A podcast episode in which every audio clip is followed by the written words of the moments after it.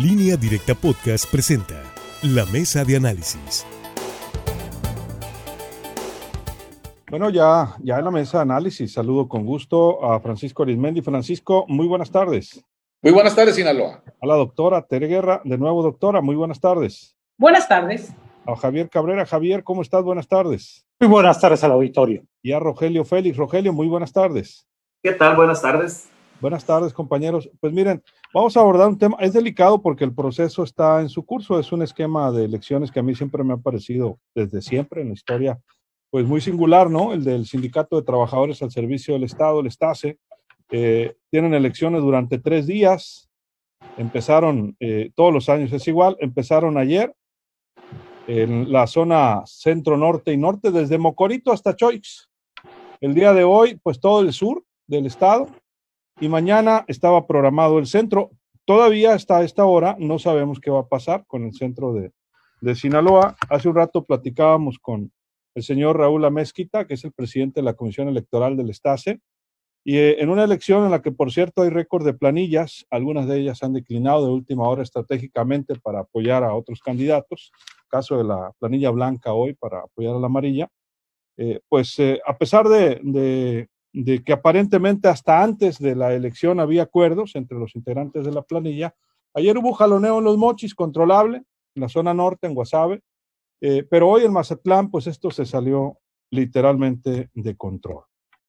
Eh, voy al grano.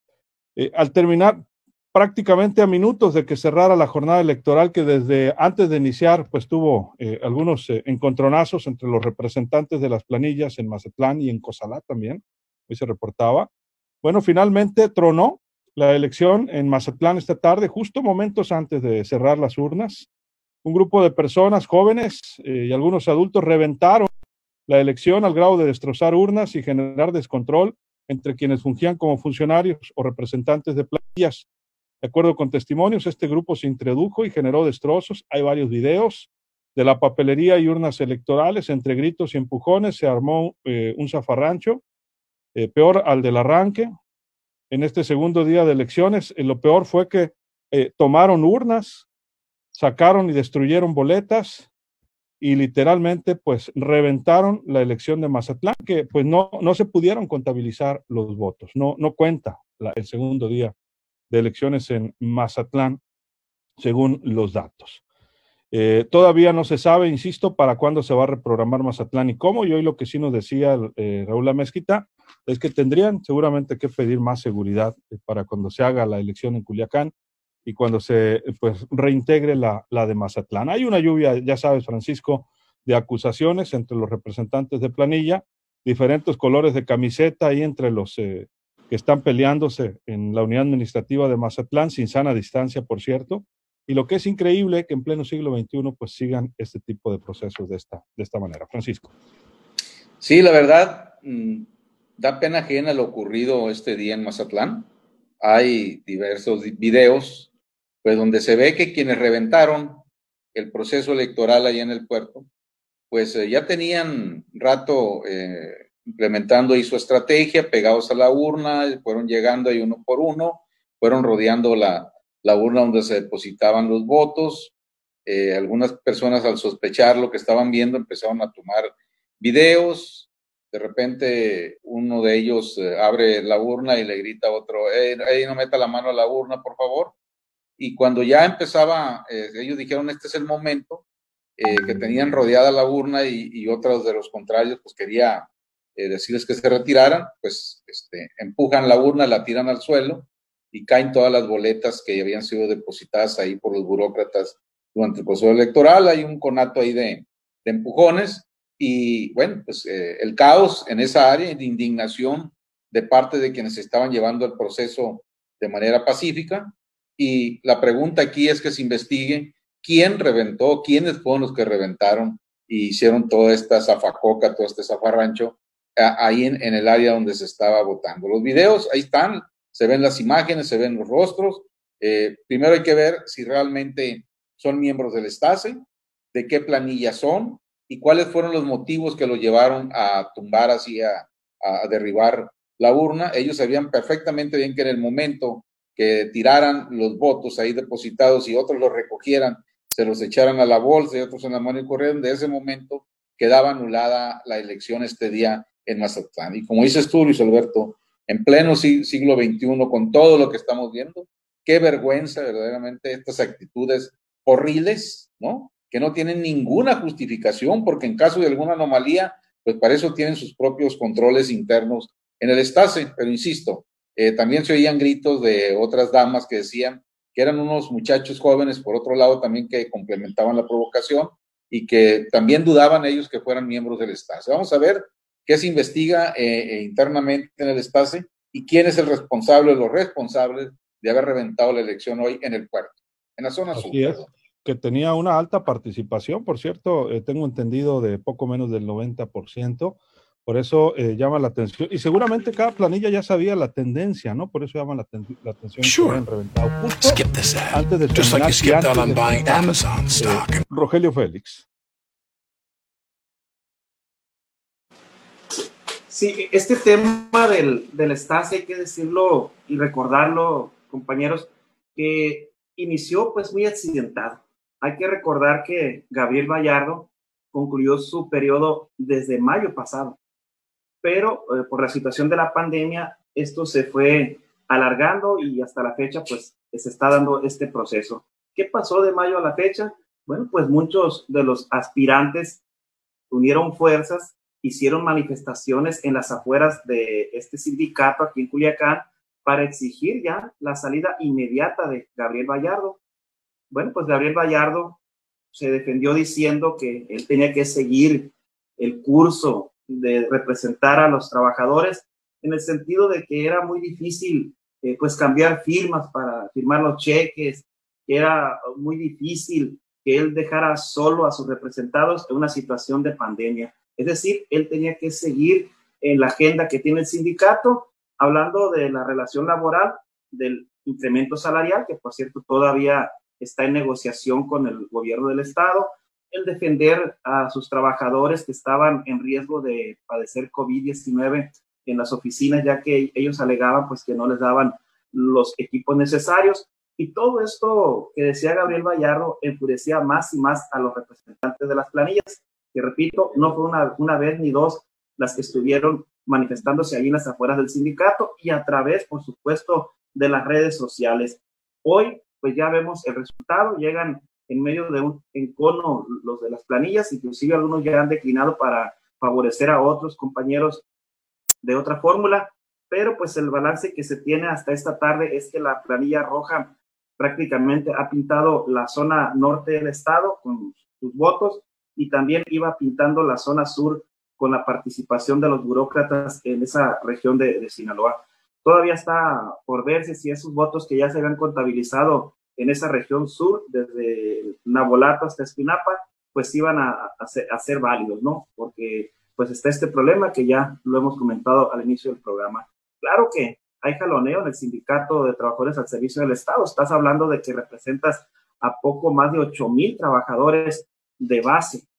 Ese poder es el que tiene el dirigente sindical ante un gobernador, ante un secretario de Estado al momento de ir a negociar algo. Y que el gobierno pues paralice sus labores en una estira floja para hacer negociaciones, bueno, pues sí se pone a consideración la fuerza que tiene un líder sindical, amén de todo el reparto que se dan en las plazas eh, laborales sindicalizadas, pues hay que decirlo, directamente a amigos, a conocidos, y gente que es afina al movimiento y de mantenerse por siempre al frente del sindicato. Efectivamente. Sí, habrá que ver eh, qué, se descalifica de, de, la contabilización de hoy, como dice Rogelio, porque lo que tronó fue la ciudad de Mazatlán, que era la parte más importante, pero estaba Escuinapa, El Rosario, Cosalá, Concordia, San Ignacio, etcétera, etcétera, donde la elección pues eh, se cerró sin, sin los problemas de la ciudad de Mazatlán. Se supone que esta noche se reúnen los representantes de todos los grupos, de todas las planillas, para tomar pues, acuerdos. Doctora. Mira, los sindicatos, más allá de lo que establece la Constitución y la Ley Federal del Trabajo, que dispone que los sindicatos son organizaciones para beneficio de los trabajadores y se constituyen precisamente para hacer gestión y poder pactar en un momento dado condiciones de trabajo favorables. En realidad los sindicatos se han convertido como en, en cuotas de poder y en negocio para algunos. Esa ha sido la verdad. O sea, a pesar de que la ley los establece como asociaciones para beneficio de trabajadores, pues a veces terminan siendo para beneficio de una élite solamente. ¿Qué es lo que ha pasado en el STASE? Bueno, históricamente el sindicato del STASE no ha sido tan autónomo realmente del gobierno. Es el sindicato de trabajadores al servicio del gobierno estatal.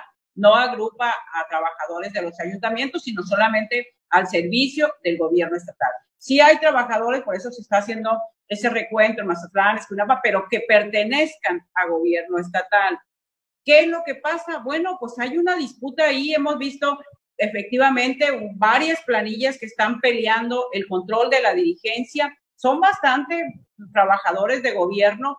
Obviamente esto hace que el manejo de cuotas sea algo interesante, un espacio de poder tanto que hemos visto que dirigentes del STASE pasan luego a ser diputados locales o pasan a ser regidores.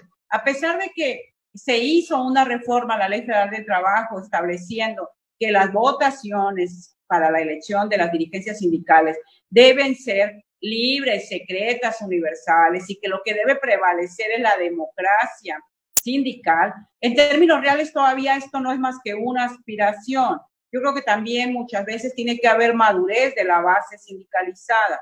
La verdad es que se esperaba sí una contienda reñida, pero no una contienda saboteada, donde se vieran actos horribles, donde realmente se recurriera literalmente a la violencia para dentro de la elección. Esto deja bastante que desear, no solamente de los agremiados o de los quienes hayan hecho la provocación, y muestra que todavía nos falta bastante por avanzar. Hay que recordar que el siglo XX precisamente abre con la formación de sindicatos. Hubo grandes luchas en los ferrocarrileros, en los mineros metalúrgicos, que fueron los que abrieron espacio para los sindicatos en México. Los sindicatos terminaron siendo aliados de los gobiernos en turno, terminaron enriqueciendo a algunos líderes y bueno, el Estado no ha sido probablemente un sindicato con libertad. Ojalá realmente se restablezca la legalidad, pero ahí debe haber sanciones. Yo creo que los videos son muy claros y se puede adjudicar responsabilidades. Esto muestra que nos falta todavía por caminar en la legalidad y en la democracia sindical en México y en Sinaloa.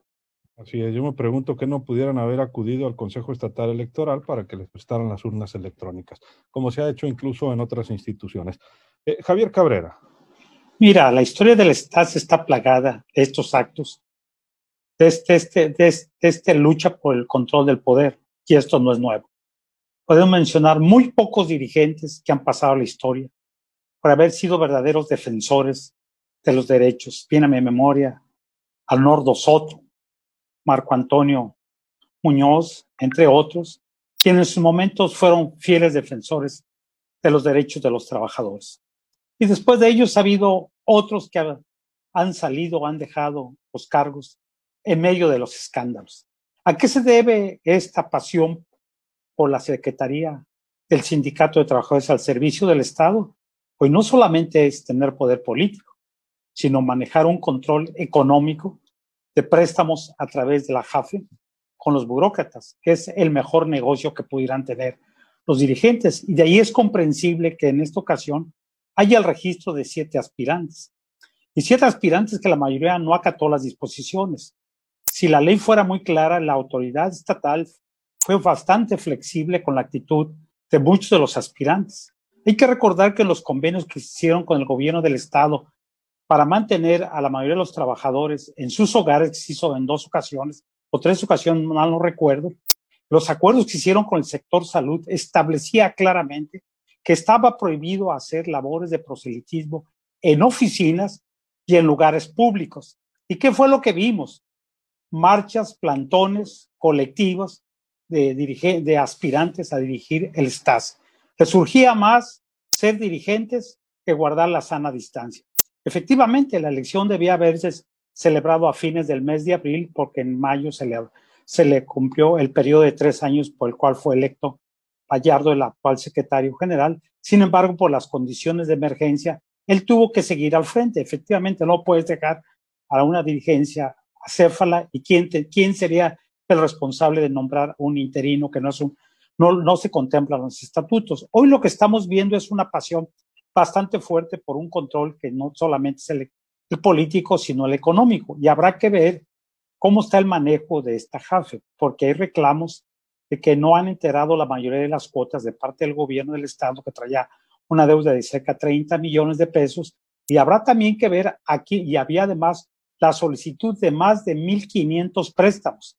Los préstamos se hace pues también de acuerdo a las condiciones de cómo estás con el líder en turno y los que manejan la JAFE. Bueno, pues es un asunto que hoy ya salió de control. Esperemos ver que mañana, si mañana debe de continuar el proceso en el centro, donde trabaja la mayoría de los burócratas, veremos si se cumple o no se cumple con la elección y bajo qué normas de seguridad se van a establecer para que esto se dé de una forma tranquila. Así es, Javier. Vamos, vamos a ir a una pausa y regresamos con Francisco Arismendi, la doctora Guerra, Javier Cabrera y Rogelio Félix. Y en el corte seguimos platicando de todo lo que ustedes comentan en línea directa, televisión.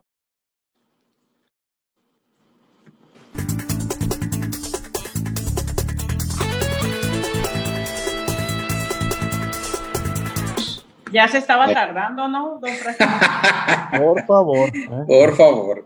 Muy bien, gracias. Así es, vamos a saludar a Maggie Cárdenas, dice buenas tardes Luis Alberto Díaz, Rosin Vizcarra, buenas tardes de Juan José Ríos, dice al pendiente, saludos hasta Che Ríos, Fran Douglas Uriarte, dice amarillo de corazón, Patricia Duarte, siempre presente, Josefina Vidaña, qué vergüenza, dice que se anulen esos votos, pero lo dudo, la comisión es parte de María Esther González Arizaga, así debe de ser, tiene que haber seguridad pública para que no pasen estas cosas. Parece que no hay gobierno que calme esas cosas, que hagan las cosas derechas, dice. Lucero Legaspi, buenas tardes, Lucero, gracias. Naomi Hernández Fuego, Gabriel Vallardo dice, el responsable. María Esther agrega, pongan seguridad para que no vuelva a pasar. Si no lo hacen es porque están de acuerdo con las personas que están haciendo estas cosas. Carlos Escobar Orozco. Imagínense si todos los sindicatos tuvieran elecciones así, así estarían. Dice, el hueso es muy bueno. Si se lo pelean, dice, a este grado. Buenas tardes. De parte de Marta Castro. Adriana Torres también nos saluda. Gracias.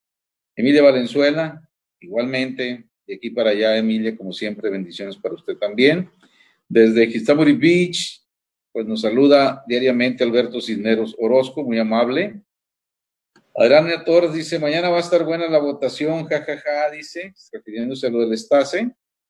Eh, José Alfredo Montes Jiménez, exacto, es una vergüenza que se den estos actos de arrebatos, dice. Roberto Pulichín, saludo. Marta Castro, saludos.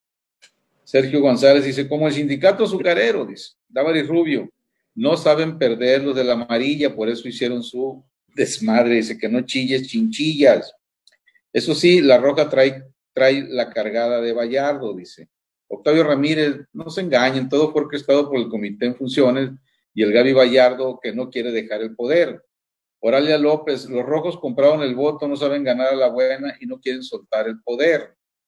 Roberto Pulichín, yo digo que repitan la elección completa hasta que pase la pandemia. Ahí traen a la pobre gente amontonada con todo y COVID. Jorge Fuentes, ya viene el proceso de, la sección 53 de Daniel Amador y su pandilla van a amenazar a los trabajadores que voten por ellos. Dice, no hay libertad sindical, dice, líderes ricos con trabajadores pobres. Roberto Pulichín, pongan un interino que lleve esta etapa. Octavio Ramírez, tan fácil que checar videos y cámaras cercanas del lugar donde sucedieron, y no es lo único, han hecho y deshecho a su antojo desde que empezaron las votaciones ayer. Damaris Rubio revela, lluvia varios de amarillo, dice. Jaime Andrade, ánimo, es parte de la democracia mal interpretada.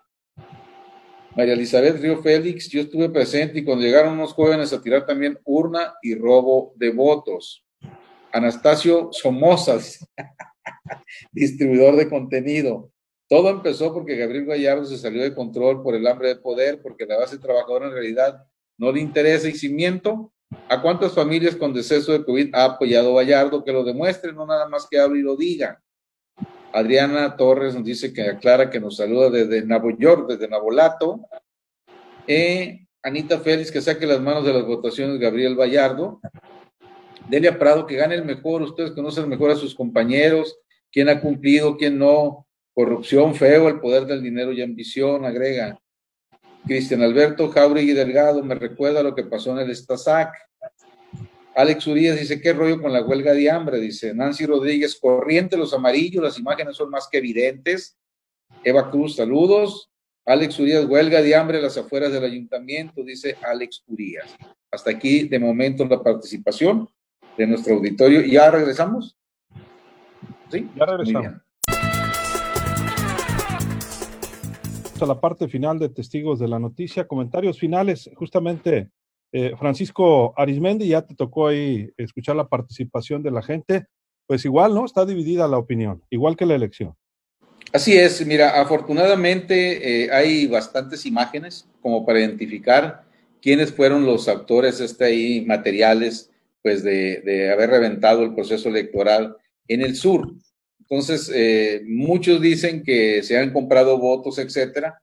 Pues también estaría bien que pasaran videos, este, cuál fue el mecanismo eh, para comprar votos si así ocurrió. Pero aquí está muy claro, están las imágenes, parece que son personas conocidos, algunos al interior del Estase, este, identificados con una de las planillas. Por lo tanto, no va, no va a haber manera de decir que fueron personas extrañas, porros, que no se descarte que algunos jóvenes hayan sido contratados como muro o complemento para reventar el proceso en el sur del estado. La conclusión es verdaderamente qué vergüenza que a estas alturas de lo que estamos viviendo todavía se quieran este, eh, utilizar este tipo de tácticas.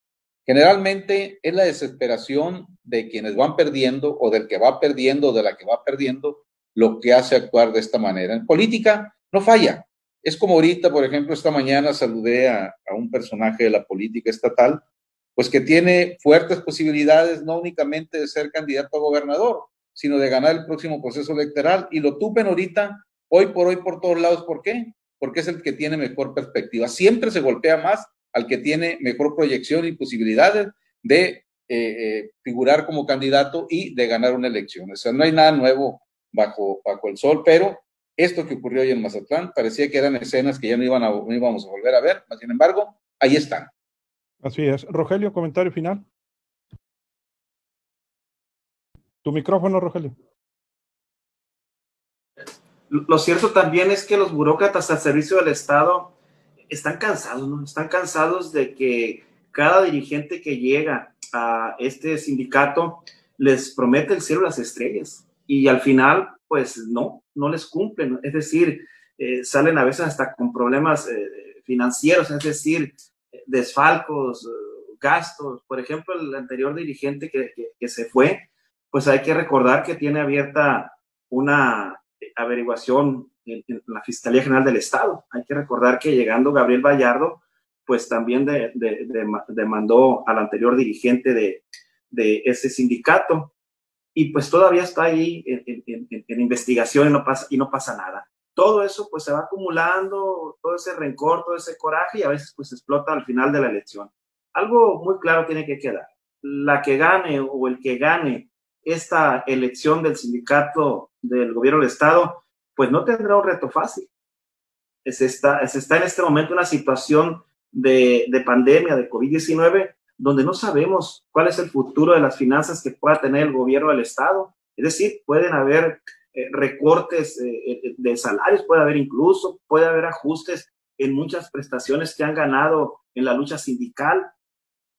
Hay probablemente puede haber hasta despidos de, trabajadores. Entonces va a ser una, una situación que va a enfrentar con bastante reto. Y la más fuerte, cada vez se jubilan más y más trabajadores y cada vez hay menos aportaciones en el famoso Instituto de Pensiones del Estado de Sinaloa. Eso también es, será un gran dolor de cabeza para el nuevo dirigente. Y ahí se va a saber de qué está hecho. Sí, es. Doctora Guerra, comentario final. Yo lo que veo es que en México, efectivamente, no basta que cambie el gobierno, que cambie el color de gobierno para realmente establecer la democracia al interior de los sindicatos. La verdad, lo que, así como hemos hablado de la corrupción en el quehacer político, pues también hablamos de la corrupción en los sindicatos. Hay grandes este, líderes eternizados, el caso del dirigente de telefonistas, ¿cuántas décadas tiene siendo este, Hernández Juárez, el dirigente de telefonistas. Los grandes líderes sindicales como Romero de Champs al frente del sindicato de petróleos que han hecho inmensa fortuna. El caso del Baester Gordillo, los líderes del sindicato ferrocarrileros. Entonces, mucha corrupción al interior de los sindicatos, muy poca democracia, eso que se comenta de que hay compra de votos definitivamente, y se disputan como si fuese un gran poder, porque al final significan privilegios, porque muchos de los dirigentes sindicales llegan para obtener canonjías y beneficios solamente para un pequeño círculo que está alrededor de ellos. Realmente las cuotas y todo lo que aportan los trabajadores pues muchas veces no se maneja ni siquiera con transparencia, que por cierto es otra cosa donde quedan a deber los sindicatos. Este pleito al interior del Estase tiene mucho que ver con esos controles que existen y, y muestran cómo falta mucho por hacer para que la democracia sindical, pues en México sea una realidad. En plena 4T, nomás veamos lo que está pasando en Notimex, una huelga reventada con esquiroles y con un debate al interior propio de las fuerzas de Morena, unos a favor, otros en contra, muestra de que no solo es arriba el cambio, el cambio viene de abajo y a la gente y a los agremiados le falta todavía mucho de cambiar sus actitudes. Así es. Muchas gracias, doctora. Muy buenas noches. Buenas tardes. Comentario final, Javier, nos vamos. Sí, sin duda, si vemos el tipo de campañas que se hacen al interior del estacio, hoy no se vio mucho por el problema de la pandemia, son grandes fiestas, entrega de souvenir, playeras, eh, habla, este, llamadas a tus hogares, reuniones particulares. Y la pregunta es, ¿quién los financia? Ese es otro problema. Porque no solamente son cuotas voluntarias simpatizantes, es un gasto bastante oneroso y porque hoy se presentan siete aspirantes. Quiere decir que el cargo es muy apetitoso. Pues muy buenas noches al auditorio. Muchas gracias, Javier. Buenas noches. Buenas noches. Nos vamos, Francisco. Pues vamos a ver eh, mañana qué ocurre aquí en, Culiacán, donde fue la votación más alta de, los burócratas. Ojalá que pues haya suficiente seguridad para que vaya la gente a votar pues con tranquilidad y que no vaya a convertirse esto por temor en abstencionismo. Vamos a ver eh, qué ocurre mañana. Francisco, muchas gracias. Buenas noches. Nos vamos, Rogelio. Tu micrófono. No, ando de remate hoy. Nada más decir que la elección en Culiacán pues va a definir cuál, pues, cuál es, cuál es el, ganador de esta contienda. Culiacán tiene más de 3.000 mil eh, electores y ahora sí que mañana se va a saber hacia qué lado se inclina la balanza. Totalmente de acuerdo con Rogelio. Buenas tardes. Buenas tardes. Así nos despedimos a nombre de todo este equipo de periodistas. Soy Luis Alberto Díaz. Que la pase. De lo mejor. Acabas de escuchar la mesa de análisis en línea directa podcast.